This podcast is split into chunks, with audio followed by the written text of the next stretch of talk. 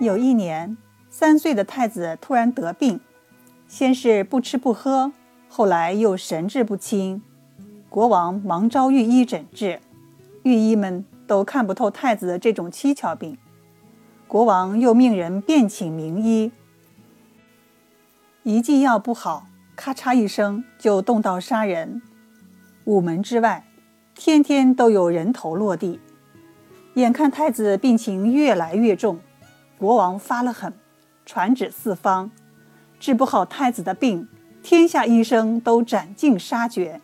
吓得四方一家纷纷东躲西藏。扁鹊知道了这件事儿，就骑上小毛驴儿，独自闯到王宫里。扁鹊来到太子的床边，拿眼角一扫太子，连脉也没号，说道：“这是相思病，好治。”国王一听，立刻翻了脸：“胡说！三岁顽童如何得这种病？推出去砍了！”扁鹊面不改色，微微笑道：“哼，杀我还不容易，就像踩死个虫子。可太子离了我就没救了。”说完，头一昂，就往外走。娘娘救子心切，一听这口气，忙对国王说：“哎呀，你先让他治治嘛，治不好再杀也不晚啊。”国王一想也是，忙唤他回来，说道。给你三天期限，治好了重重有赏。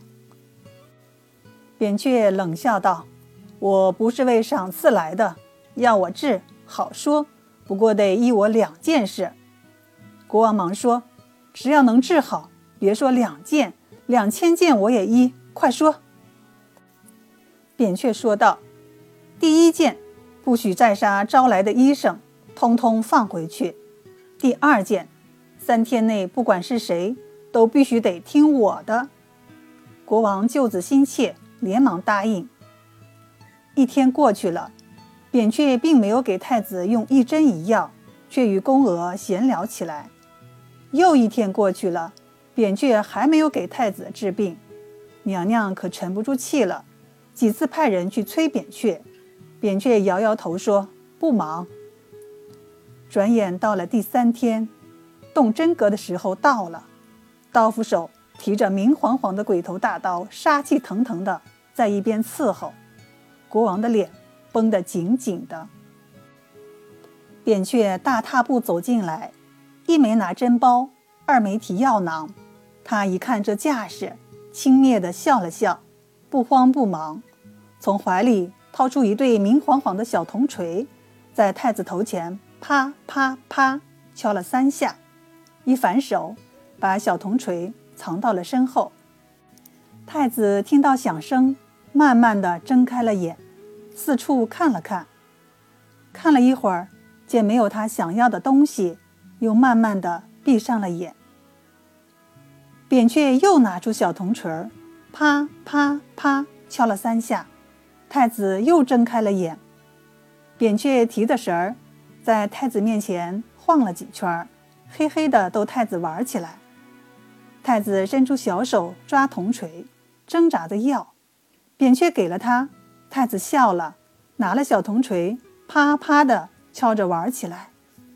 这时，文武百官你看看我，我看看你，大眼瞪小眼，都看直了眼。